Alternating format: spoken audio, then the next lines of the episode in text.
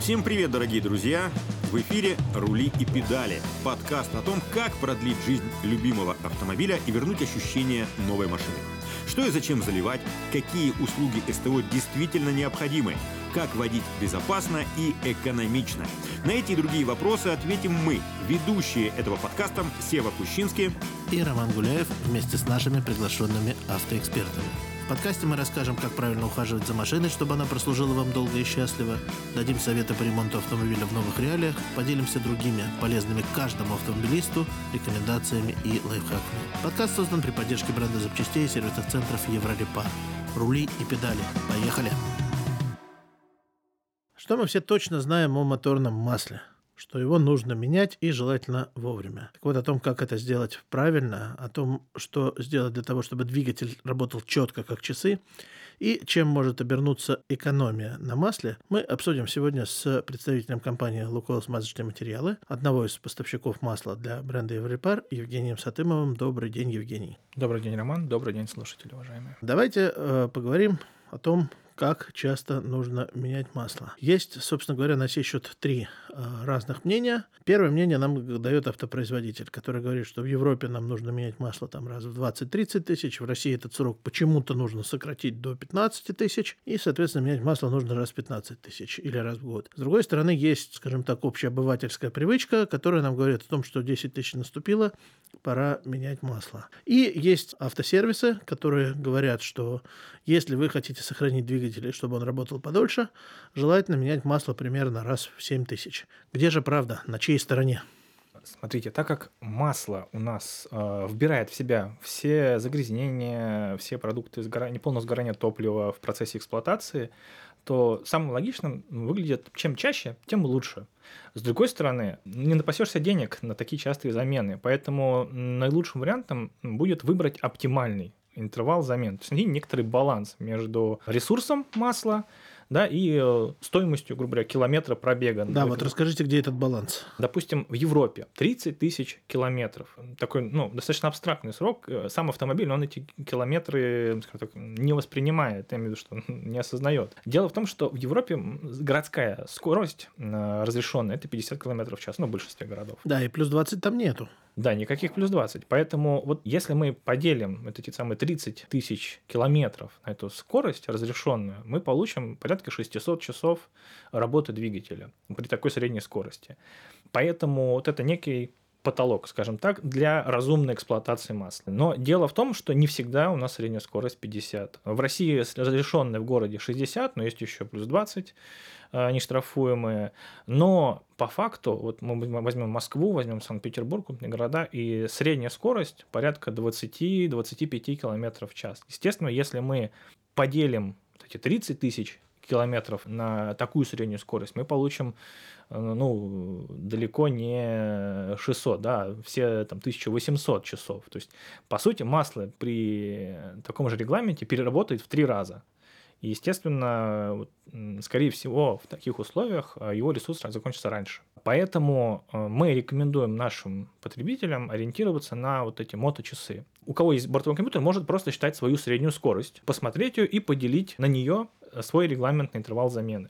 Допустим, в России для большинства автомобилей установлен регламент 15 тысяч. Иногда там 10, у некоторых 20, но в среднем вот возьмем 15 тысяч. При скорости 60 км в час, разрешенной в городе, это 250 часов и это как раз-таки, ну, плюс-минус отвечает тому ополовиниванию интервалов замены, которое происходит при переходе там, от регламентов Евросоюза к регламентам России. И действительно, то есть, если машина, получается, преимущественно на трассе эксплуатируется, и средняя скорость высокая, то 15 тысяч без проблем. И лабораторные испытания это подтверждают. Есть другой противоположный пример, где средняя скорость была меньше. Там масло сработало тот же ресурс в часах, такой же, те же 250 часов, но уже за 5000 километров. Хотя прошло, э, ну, масло отработало столько же. Топливо, причем через него прошло примерно тоже на сопоставимое количество. А, Почему так получилось? Потому что продолжительное время машина работала на холостых оборотах. То есть двигатель работает, топливо сгорает, его продукты сгорания попадают в масло, и ресурс масла нейтрализующий, он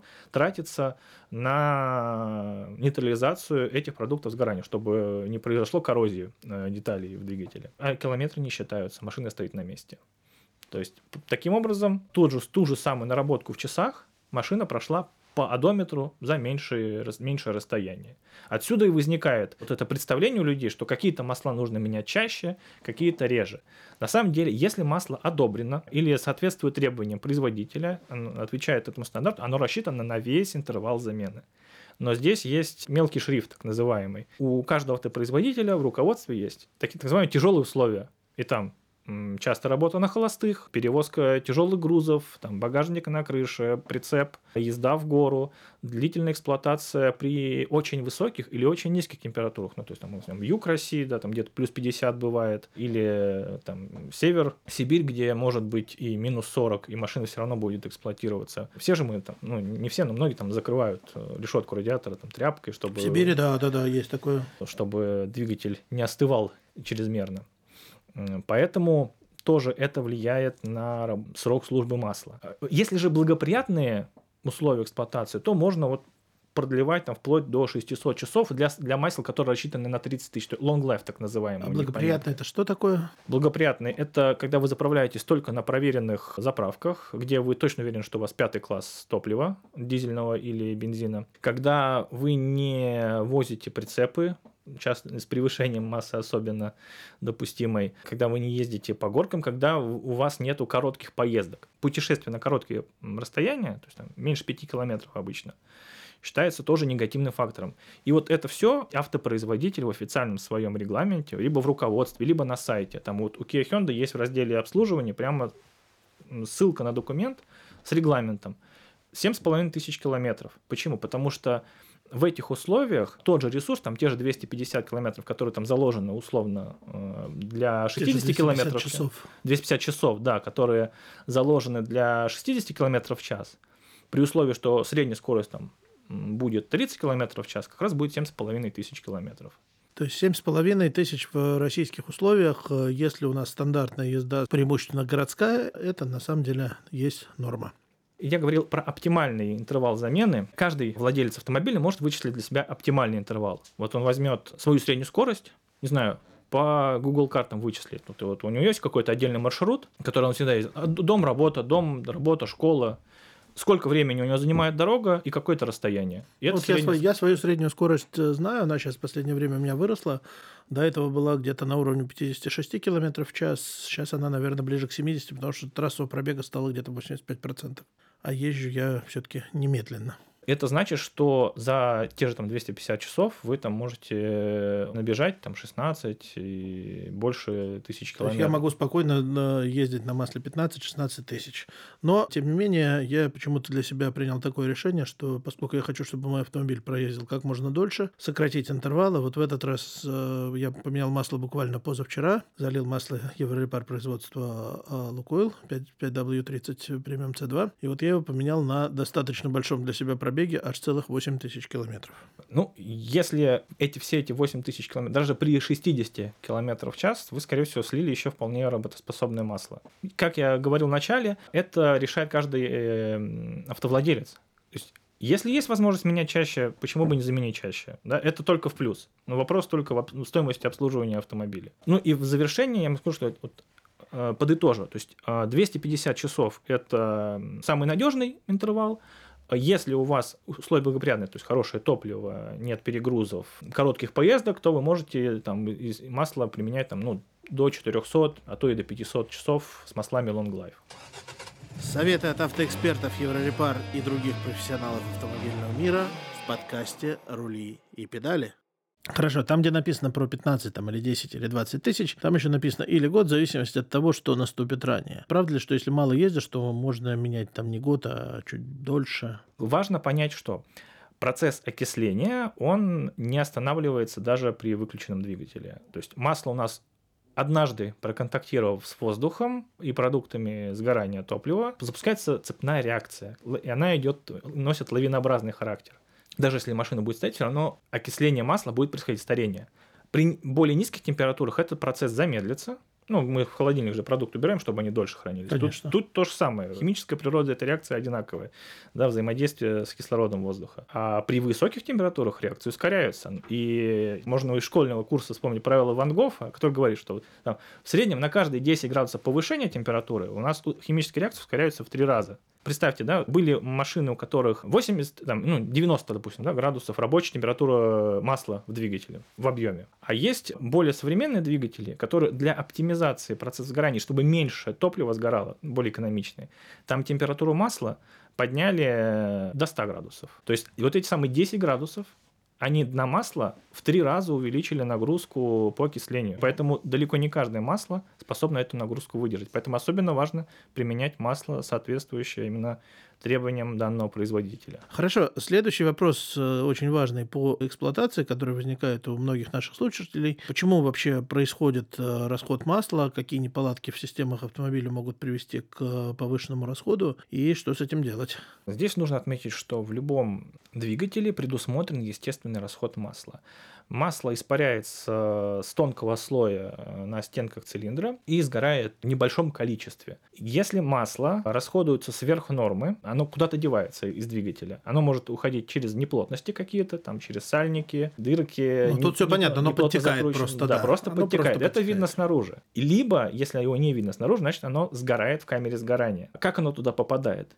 Это могут быть изношенные, залегшие кольца поршневые. Да, тогда просто не, ну, не происходит должным образом снятие масляной пленки с э, стенок цилиндра, а его много остается в камере сгорания, оно потихоньку сгорает. И это видно там по сизому дыму в, на выхлопе. Либо еще оно может попадать в камеру сгорания через спускной тракт. Э, большинство автомобилей современных вывод картерных газов, которые скапливаются в двигателе, это масляный туман в том числе, да, масляный туман и продукты, газы, продукты сгорания. Есть система вентиляции картерного газа, которая разделяет, да, как бы отбивает газы и масло, и масло возвращается в картер. Так вот, если эта система каким-то образом неисправна, то весь этот избыток масляного тумана через клапан вентиляции картерных газов попадает во впускной тракт, потому что ну, для экологии он выведен именно туда, а не наружу, чтобы мы этим не дышали. Таким образом, масло просто, масляный туман, то есть это прям такие микровзвесь микрокапельки масла, оно просто э, обильно попадает во впускной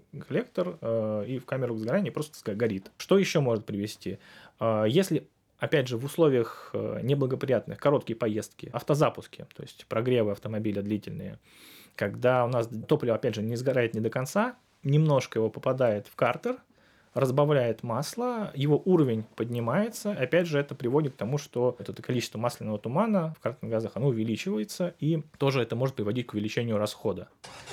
Самые ценные советы от автоэкспертов Еврорепар и других профессионалов автомобильного мира в подкасте «Рули и педали». Скажите, Евгения, может ли разное масло, даже с одними и теми же характеристиками, скажем так, угорать по-разному. Мы сталкивались с несколькими случаями у клиентов, когда он говорит, вот, вот это масло меня не устраивает, оно больше угорает. Вот я съезжу там на дачу, на дальнюю поездку и 200 грамм доливаю, а вот я перешел на такое-то масло, и оно вот у меня угорать перестало. Бывают такие чудеса? Мы получаем такую обратную связь от потребителей, что условно бывает там как с маслом нашего производства, с переходом на, на масло нашего производства, так и с переходом после нашего масла, допустим. То есть это не зависит от бренда, то есть не связано с качеством самого масла, ну, насколько мы это видим. То есть в какие-то моменты по какой-то причине увеличивается расход. Автовладелец это фиксирует, начинает думать, что же, что же происходит. Первое действие, ну, слить масло и залить другое. Тут есть подвох, скроется в смене масла. Вы поменяли масло, вы залили другое. Возможно, вы сделали, отвинтили крышку сливную, отвинтили масляный фильтр, закрыли их обратно. Уже два отверстия из системы смазки, да, которые могли влиять на расход, вы их открыли, разгерметизировали. В таких случаях мы проводим исследование, то есть мы опечатываем двигатель, заливаем то же самое масло и смотрим, что происходит.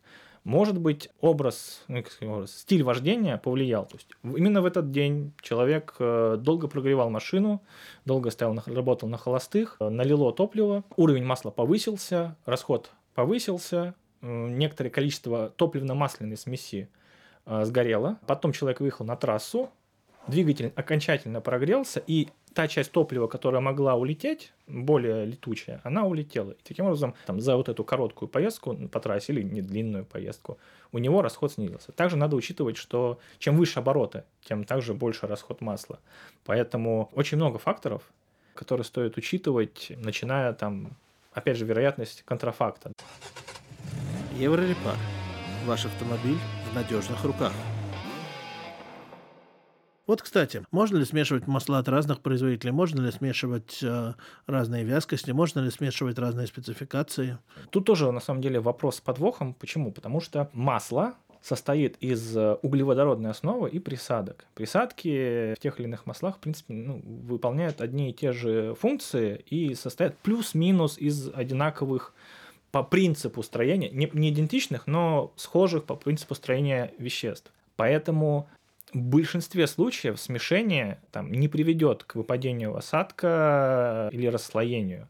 Трудно представить ситуацию, что все-таки там, если написано моторное масло, то значит, что у него уже имеются какие-то ограничения по составу, которые не позволят там применять гликоль условно. То есть в целом смешивать можно? Есть оговорка, и я обязан ее указать, потому что мы как производитель несем ответственность за качество наших масел, за их эксплуатационные характеристики. И все испытания в двигателях, в лабораториях проводятся с индивидуальными маслами, то есть именно с этим маслом. Есть там отдельные испытания, например, в стандарте API на смешение с эталонным маслом. Все мы понимаем, что при каждой замене у нас там 5, 7, 10% старого масла все равно остается. Поэтому мы сталкиваемся с этим ну, ежедневно, ну, если говорить про сервисы. И если говорить про потребителя, то там один-два раза в год все равно с этим человек сталкивается, автовладелец. Естественно, никаким там негативным последствиям э, критичным это не приводит. Естественно, старое масло, если оно было окисленное, оно снижает запас вновь заливаемого масла, нейтрализующий запас. Потому что, ну, уже какие-то грязь, все равно остаточную грязь ее тоже нужно удерживать в себе и нейтрализовать. Поэтому в случаях, когда необходимо долить масло экстренных, можно долить ну, практически любое моторное масло, но лучше мы как производитель можем нести гарантию, когда вы заливаете именно то масло, которое было залито. В остальных случаях это уже именно такой на усмотрение автовладельца. На усмотрение автовладельца, совершенно верно. Лучше заливать масло с такими же спецификациями того же класса вязкости. Если тот же класс вязкости недоступен, предпочтение, по нашему мнению, мы считаем, лучше отдавать спецификации. Допустим, если взять автомобиль Volkswagen, у него там допуск Volkswagen с кодом 504, было залито там 0 В30, его под рукой нету, но есть 5 В30. Но тоже 504, 507. Тоже 504. Лучше залить его, чем залить масло там, допустим, А5Б5, которое не имеет допуска 504 и имеет принципиально другой состав. Либо э, придется в, как, в какие-то в кратчайшие сроки его заменить. Хорошо, а что будет, если ездить с минимальным количеством масла, если вот проверяешь масло и на щупе это где-то в районе минимума? Конечно, для того и дан промежуток между минимумом и максимумом, чтобы иметь некоторый запас по уровню расхода масла. В случае, когда уровень на минимуме, эксплуатация возможна, но в любой момент уровень может оказаться ниже минимума. а если будет ниже минимума, то что будет? Если будет ниже минимума, то э, может масло оказаться недостаточно, и это приведет к масляному голоданию. А что представляет собой отсутствие достаточного количества масла в точке трения деталей. Из воздуха плохой плохой смазочный материал. Все приведет к износу, к задирам, поэтому лучше масло долить до там, уровня выше минимума и регулярно следить за этим уровнем. Как часто надо следить за уровнем масла автовладельцу, на ваш взгляд? Ну, есть рекомендации автопроизводителя на этот счет. Они бывают там разные, там, каждую тысячу километров. В принципе, если говорить там, про современные двигатели, этого может быть вполне достаточно. Но если известно, что двигатель предрасположен к расходу масла, то лучше, конечно, проверять там, перед началом какой-то дальней поездки. Ну и, и раз в неделю либо перед началом. Хорошо. Есть ли особенности применения масла в зависимости от пробега автомобиля? Ну, вот, например, бытует такое мнение, что если на начальных пробегах, на, скажем так, гарантийных пробегах автомобиля нужно пользоваться тем, что требует автопроизводитель, ну, допустим, там 5.30, то э, после 100 тысяч можно уже спокойно переходить на 5.40, хуже не будет. Производителям предписано масло с определенными спецификациями, как по вязкости, так и по там, наличию одобрения, к примеру. Наличие одобрения, оно дает э, юридическую защиту потребителю на случай какого-то неприятного э, происшествия с двигателем, что масло с одобрением, оно защитит его от ненужных там вопросов и проблем при э, определении гарантийного ремонта. А после истечения гарантии уже наличие, фактически наличие одобрения и соответствие требованиям, вот эта разница, она уже не так важна. Отступление от рекомендаций автопроизводителя следует делать по фактической ситуации, если требуются какие-то действия. Если двигатель исправен, никаких видимых там отклонений нету, то нет смысла переходить на другой, на более высокий класс вязкости с увеличением пробега. Здесь другое дело. Есть специальные масла, так называемые high mileage, то есть высокий пробег, у которых добавляются специальные так сказать, кондиционеры уплотнений резиновых. Ни для кого не секрет, что резинки со временем там усыхают потихоньку, трескаются, приходят в негодность. И это такая тоже симптоматическая мера, она больше в Америке популярна, чтобы продлить э, срок службы двигателя. Но даже там, допустим, вот это масло с высоким пробегом, оно может быть на... Пометка это будет на масле 0,20. Скажите, а вообще по цвету, запаху можно как-то понять состояние масла? Само по себе масло оно является смесью веществ. То есть это базовые компоненты, они может быть, могут быть разного происхождения, из, из равных, разной степени переработки, очистки. И запах – это такая очень субъективная вещь. У каждого человека свое восприятие запахов и, и цвета. Если мы берем синтетическое базовое масло, оно практически бесцветное. И весь цвет масла, он определяется присадками. Присадки – это тоже продукты химического производства. У них, у них есть от и до какой может быть цвет. Может быть цвет от желтого до коричневого. При этом сама химическая структура действующего вещества, она не меняется. Меняется только цвет, потому что там чуть-чуть, там, не знаю, молекулу другую использовали. По принципу работы то же самое, а цвет масла будет другой. Вот не придумали еще какого-то простого тестера, который можно как-то вот э, на него капнуть масло и понять, там масло хорошее, нехорошее или как-то? Есть портативные фурье спектрометры. Вот вы капаете масло, и он вам дает анализ, пропуская луч света через вот этот тоненький, тоненький слой масла. Но стоит он, я так понимаю, очень недешево. Миллионы рублей, десятки миллионов рублей. То есть автовладелец и даже автовладелец, большой автосервис, наверное, да. не сможет себе да. такое позволить. Гораздо дешевле отдать масло в, аккредитованную лабораторию, благо они сейчас есть там и в Москве, и в Петербурге, в Екатеринбурге, в Новосибирске, ну, в крупных городах они есть и предоставляют услугу для физических лиц. А, а сколько примерно это стоит? Ну, порядок цифр. 6-8 тысяч. Это если полный анализ. Можно дешевле, если частично. Например, только элементы износа определить. То есть есть износ, нет износа, причем с содержанием количества и комментарием специалиста. Это вот... Но это больше для анализа состояния двигателя. Ана- проанализировать в такой лаборатории, пора ли менять масло или можно еще поездить, оно не имеет никакого экономического смысла. Это имеет смысл, если у вас примерно одинаковые условия эксплуатации, и вы каждый раз меняете вот через определенный промежуток. А, вы ну, один, один раз заплатили, поняли, что вот на этом масле, на вашем автомобиле оптимальный интервал такой-то. И вы уже определив этот оптимальный интервал замены, экономи, окупаете этот анализ своевременной заменой масла. Угу. То есть у вас и двигатель работает дольше, и масло вы используете ну, на почти 100% своего ресурса. Скажите, пожалуйста, при замене масла и при смене бренда масла и при смене вязкости масла, нужно ли промывать двигатель, использовать специальные промывки, там, пятиминутки или какие-то еще промывки? Для большинства современных автомобилей для при условии, что интервал замены был подобран правильно, такую отговорку сделаю, можно не промывать. В целом, промывка, она имеет смысл в следующих случаях. Вы купили машину, вы не знаете, что там было залито до вас, и когда это в последний раз меняли. Имеет смысл промыть двигатель. Вы не знаете, просто не знаете, когда масло меняли. Вы думаете, что вы совершили перепробег, то есть ездили куда-то очень далеко, времени обслужиться не было, и боитесь, что масло уже начало окисляться сильнее, ну, израсходовал свой ресурс и уже за его пределами. Если вы видите отложения, открыли крышку заливной горловины, и там какие-то ну, явные отложения видно, тоже имеет смысл промыть. Если же двигатель там в целом чистый, и вы применяете современные э, масла с одинаковыми спецификациями, то в целом промывка не требуется. Пятиминутки, как правило, это просто концентрат э, моющей присадки плюс немножко растворителя, которые помогают те легко поддающиеся растворению отложения, их э, смыть вместе с маслом. Кстати, вопрос к вам как к профессионалу. А если залить такую пятиминутку, допустим, за день до смены масла и на ней там проехать еще километров там 20? Здесь может э, негативно сказаться именно наличие растворителя в такой присадке, если он есть. Это может негативно на резинках сказаться. То есть, например, они могут потерять эластичность, и потом у вас будет где-то течь. Например, сальник придется менять, что гораздо ну, дороже, не, конечно. Дороже. Поэтому то есть лучше, то есть лучше придерживаться залить... рекомендаций да. Производителя строго. Что касается нашей промывки, это минеральное масло, поэтому оно с пониженной вязкостью, чтобы как бы лучше стекало, условно говоря. И цель его, когда что-то грязное в двигателе, хорошенько это все помыть и слить. Присадки, добавки различные к маслу, которые повышают что-то там, увеличивают, улучшают мощность, продлевают срок службы, вообще являются чуть ли не панацеей от всех бед. Что про них скажете?